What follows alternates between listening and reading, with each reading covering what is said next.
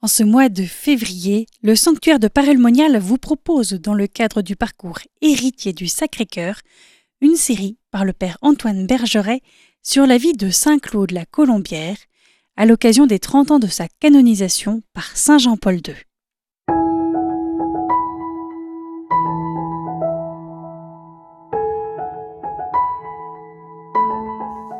Bonjour chers frères et sœurs. Donc nous avons accompagné Claude durant sa grande retraite et la fin de son troisième an à Lyon.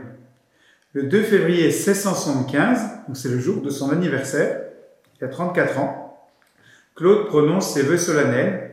Le père de la chaise, devenu provincial de Lyon, le nomme supérieur du collège de Parelmonia. Voilà une nomination qui a dû surprendre ses confrères. Nous verrons pourquoi. Je vais faire une introduction justement euh, d'abord sur la dévotion au Sacré-Cœur à l'époque et ensuite sur Parelmonial. Au XVIIe siècle, la dévotion au Sacré-Cœur est très répandue. Rappelons que ce courant s'est développé surtout à partir du XIIe siècle, mais qu'il a son origine, sa source, dans les paroles et les événements de la vie du Christ, en particulier en lien avec le témoin privilégié de l'amour de Dieu manifesté en Jésus-Christ que fut Saint Jean, le disciple que Jésus aimait. Saint François de Sales a exprimé souvent sa très vive dévotion au cœur de Jésus. Le 6 juin 1610, il a fondé avec Jeanne de Chantal à Annecy l'ordre de la visitation.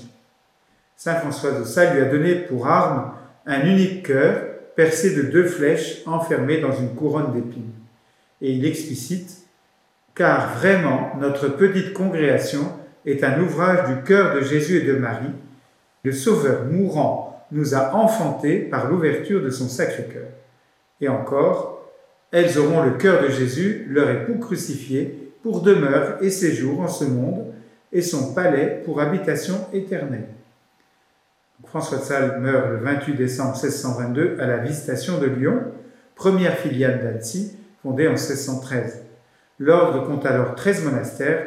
Lorsque Jeanne de Chantal meurt à son tour le 13 décembre 1641, on en compte 87 en France, en Italie, en Savoie et en Suisse. La fondation du monastère de la Visitation de Parémonial eut lieu le 4 septembre 1626, et c'est la 26e. C'est en 1632 qu'il trouva sa localisation définitive, puisqu'encore actuelle. La chapelle est bâtie en 1633, sous le vocable de Saint-Joseph. Les constructions des différents bâtiments conventuels s'achevèrent entre 1651 et 1657. Il existe des liens étroits entre la visitation de Paray et les pères de la Compagnie de Jésus. Ces liens remontent à la fondation du monastère.